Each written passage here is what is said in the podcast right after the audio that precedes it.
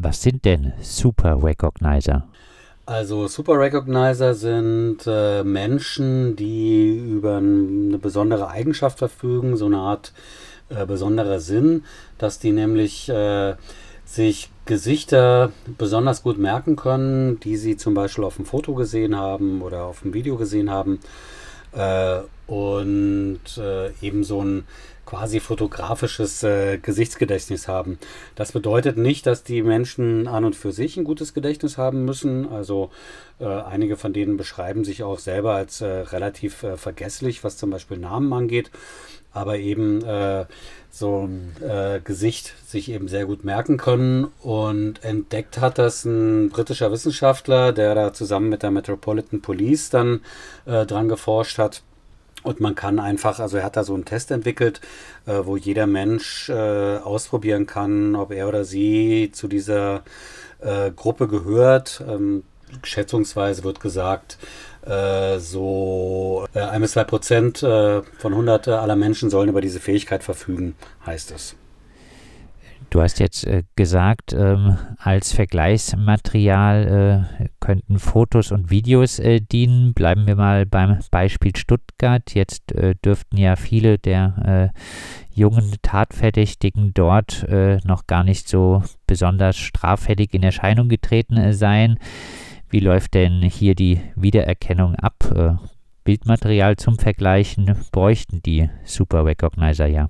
Ja, es geht jetzt nicht unbedingt nur darum, Menschen zu identifizieren. Also eingesetzt äh, waren die zum Beispiel auch beim G20-Gipfel in Hamburg 2017. Und äh, da ging es ja zum Beispiel auch darum, äh, die gleichen Personen wiederzufinden, die vielleicht am nächsten Tag was anderes anhaben, äh, beispielsweise und an einem anderen Ort dann äh, aufgenommen worden sind. Also einfach auch so ein bisschen so eine Bewegungsspur von, äh, von Menschen zu, zu nachzuverfolgen beispielsweise oder halt ähm, äh, sich eben vorher irgendwelche ne, Polizeidatenbanken angeguckt zu haben, bestimmte Gesichter angeguckt zu haben.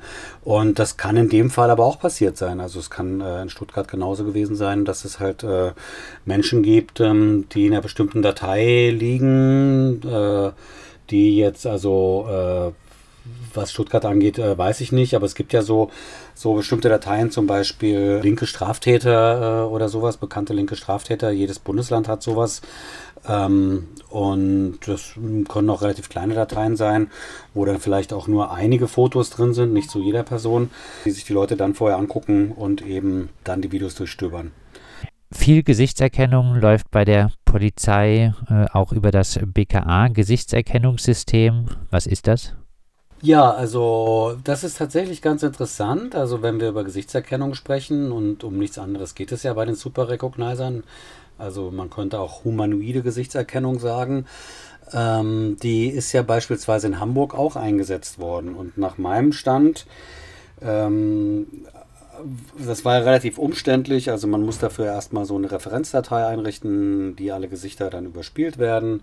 Äh, die wird dann abgeglichen mit den jeweiligen äh, Stills von irgendwelchen Tatorten beispielsweise oder so. Äh, und dann schauen sich das eben äh, szenekundige Beamtinnen und Beamte an und sagen, ach, das ist die und die und das ist der und der. Und alle die, die dann nicht identifiziert werden, können dann noch mit anderen Polizeidateien abgeglichen werden. Ähm, das ist dann zum Beispiel die Inpool-Datei. Da sind alle Menschen drin, die jemals eine erkennungsdienstliche Behandlung über sich ergehen lassen mussten. Ähm, und äh, darüber, über dieses sehr umständliche Verfahren, hat die Polizei nach meiner Kenntnis drei Personen identifiziert. Also mit dieser Technik. Also diese Inpool-Datei, die liegt eben beim BKA. Ähm, und auch das BKA führt dann diese Suchen durch, quasi. Und diese Super-Wiedererkenner, diese Super-Recognizer sind, wenn man so will, äh, eine einfache Alternative zu so einer Gesichtserkennung per Computer, der die Bevölkerung ja auch relativ skeptisch gegenübersteht. Allerdings ist das ähm, äh, tatsächlich am Ende wahrscheinlich genauso problematisch, weil auch diese ähm, Gesichtserkenner, Gesichtserkennerinnen schauen sich ja Polizeidatenbanken an und legen sich auf die Lauer. Die können also entweder nachträglich in Ermittlungen das gesamte Video- und Bildmaterial sichten, die können aber auch im Vorfeld auf die Straße gehen und gucken, ob sie die Person im Getümmel entdecken. Und äh, so wird das wahrscheinlich im Moment sein. Also Bayern hat angekündigt, zur, zu den IAA-Protesten äh, ihre Super Recognizer einzusetzen. In Bayern ist das auf dem Oktoberfest auch schon passiert. Im Dannenröder Forst äh, sind bayerische Beamte eingeladen gewesen von Hessen. Übrigens, äh, soweit bekannt, auch in Hamburg waren das die Bayern. Und äh, die bayerische Polizei ist da auch federführend gewesen. Also die Bayern haben die ersten äh, das erste Pilotprojekt gemacht mit diesem britischen Wissenschaftler, von dem ich eingangs sprach. Und haben quasi, ich weiß nicht, ob man sagen kann, so eine Einheit aufgebaut. Das sind halt Polizistinnen und Polizisten, die in allen möglichen Bereichen vielleicht in der bayerischen Polizei arbeiten. Und bei solchen besonderen Einsätzen, wo es eben viel Videomaterial gibt, werden die dann quasi für eine gewisse Zeit abgezogen. Also ich glaube, man kann es jetzt nicht so verstehen, dass es eine Spezialeinheit ist. Ähm, und nach diesem bayerischen Vorbild baut jetzt auch Hessen äh, eben so eine Truppe auf, äh, Baden-Württemberg offenbar auch, also so eine ne, Truppe habe ich jetzt gesagt, aber äh, versucht eben rauszufinden, wie man den, wie man dann eben für solche Einsätze anfragen kann. Äh, und weitere Bundesländer ziehen nach, also Sachsen prüft das äh, beispielsweise und ja, mal sehen, wo es, wo es sowas dann später mal überall gibt. Du hattest es gesagt, ähm, teilweise wird durchaus auch auf äh, die BKA-Gesichtserkennungssysteme, ähm, die benutzt, äh, auch äh, durch diese Super Recognizer, ähm, müssen denn jeweils Tatverdächtige, müssen denen besonders schwere Straftaten vorgeworfen werden, damit sie in äh, solche Gesichtserkennungssysteme aufgenommen werden? Na, das ist ja die große Dunkelkammer. Also ähm, ein Gesichtserkennungssystem ist ja, wenn man so will, erstmal nur die Technik, die Gesichter vergleichen kann. Und auf welche Datenbanken die Technik zugreift, das entscheidet die Polizei. Also welche, welche Bilder miteinander verglichen werden, das entscheidet die Polizei. Und in der Regel sind es halt äh, Tatortfotos oder Stills. Ähm, äh, aus, einem, aus einem Video zum Beispiel, äh, mit, wo das Gesicht vielleicht besonders gut und vielleicht frontal zu erkennen ist beispielsweise. Und dann kann die Polizei überlegen, mit was das abgeglichen werden kann. Und eben in dieser Input-Datei, äh, da kommst du rein, wenn du ID behandelt worden bist, also erkennungsdienstlich behandelt. Und dafür muss man ja bekanntlich gar nicht mal unbedingt eine Straftat begangen haben. Also unter Umständen kommt man da auch schon rein, wenn man irgendwie am Rand von einer Demonstration, die vielleicht militant verläuft, von der Polizei abgegriffen wird. Und dann ähm, äh, muss man eben äh, das Gesichtsbild und die Fingerabdrücke abgeben beispielsweise. Äh, und in dieser Inpool-Datei sind äh, ungefähr 4 Millionen Lichtbilder enthalten von auch fast 4 Millionen Personen, die halt in den letzten, weiß ich nicht, 5 bis 10 Jahren, es gibt ja auch Löschfristen, die, die Bilder dürfen da ja auch nicht für ewig bleiben. Ähm, mit dieser Datei wurde dann zum Beispiel in Hamburg abgeglichen, aber ich bin ziemlich sicher, dass, äh, wie beispielsweise in Baden-Württemberg, äh, oder jetzt auch in Bayern, dass das halt auch mit kleineren äh, bei der Polizei existierenden Dateien abgeglichen wird. Also eben, ich meine, wir, wir kennen ja solche Datensammlungen, äh, die dann zum Beispiel, äh, also früher hat es das auch beim BKA gegeben, so international bekannte reisende Gewalttäter. Das sind also Leute, die auf Gipfelprotesten, auf Gipfelproteste fahren, beispielsweise. Und wenn man jetzt einen Gipfelprotest hat, äh, was liegt dann näher, als in dieser Datei zu gucken, ob da Fotos drin liegen ähm, und die Leute halt, also diese, diese Bilder, die man dann gesammelt hat oder erhalten hat, dann mit dieser Datei abzugleichen. Aber wie gesagt, das ist die große Dunkelkammer. Äh, welche, welches Material die Polizei zum Abgleichen nutzt, ist ganz oft eigentlich nicht bekannt spielen bei der Wiedererkennung von Personen, äh, zum Beispiel durch äh, Super Recognizer, auch äh, Bilder jenseits von polizeilichen Datenbanken oder auch äh, jenseits von Tatortbildern etc.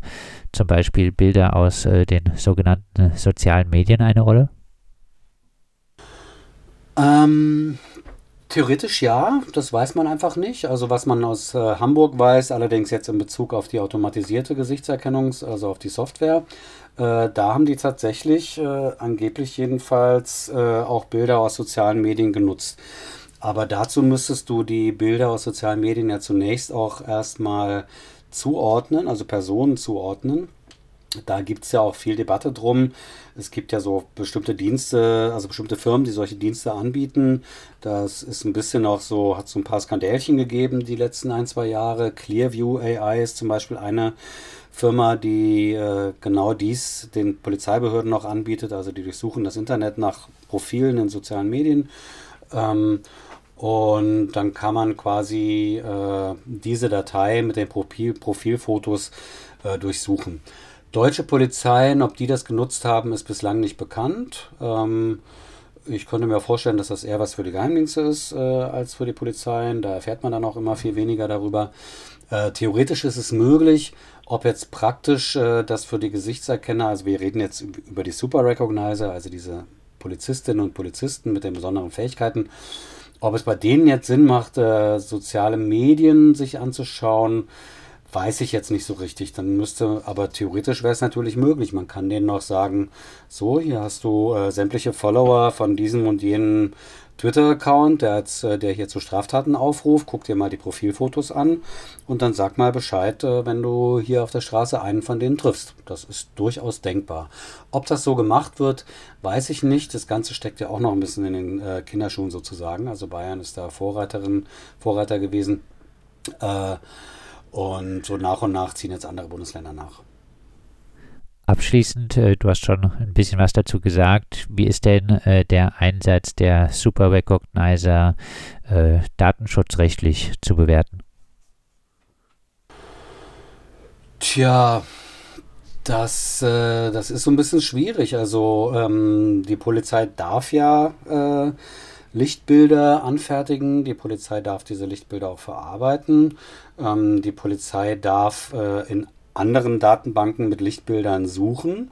Und wenn sich ein Polizist ein Gesicht merkt, was er aus der einen Datenbank hat, und es dann äh, in der anderen Datenbank oder in der Bildersammlung wiederfindet, ist da wahrscheinlich, ähm, sage ich mal, aus datenschutzrechtlicher Sicht, wie das in Deutschland verstanden wird, nichts zu beanstanden. Also damit meine ich, äh, da werden jetzt keine Daten an Dritte weitergegeben beispielsweise oder die Übermittlung der Daten ist jetzt auch auf sicherem Weg oder so. Das sind ja alles Sachen, worauf der Datenschutz guckt.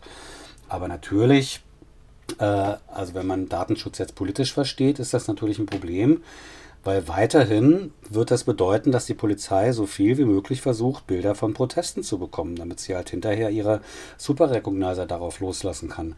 Also diese, diese ganze Datensammelwut, diese Bildersammelwut oder dass die Polizei eben äh, so viel wie möglich Aufnahmen anfertigt oder Leute äh, erkennungsdienstlich behandelt, um ihre Bilder in den Datenbanken dann äh, einzupflegen.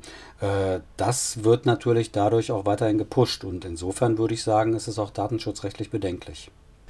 Das sagt Matthias Monroy, freier Journalist aus Berlin mit dem Schwerpunkt äh, von Polizei- und Überwachungsthemen. Äh, er publiziert bei netzpolitik.org und äh, Zilip zum Beispiel und wir haben diesmal mit ihm über sogenannte Super Recognizer gesprochen bei der Polizei, die äh, mutmaßlich Tatverdächtige erkennen sollen mit äh, äh, einer besonderen Fähigkeit im Einsatz äh, waren sie zum Beispiel bei der sogenannten Stuttgarter Krawallnacht, beim äh, G20-Gipfel und aktuell sind sie im Einsatz auch in München bei den Protesten gegen die IAA.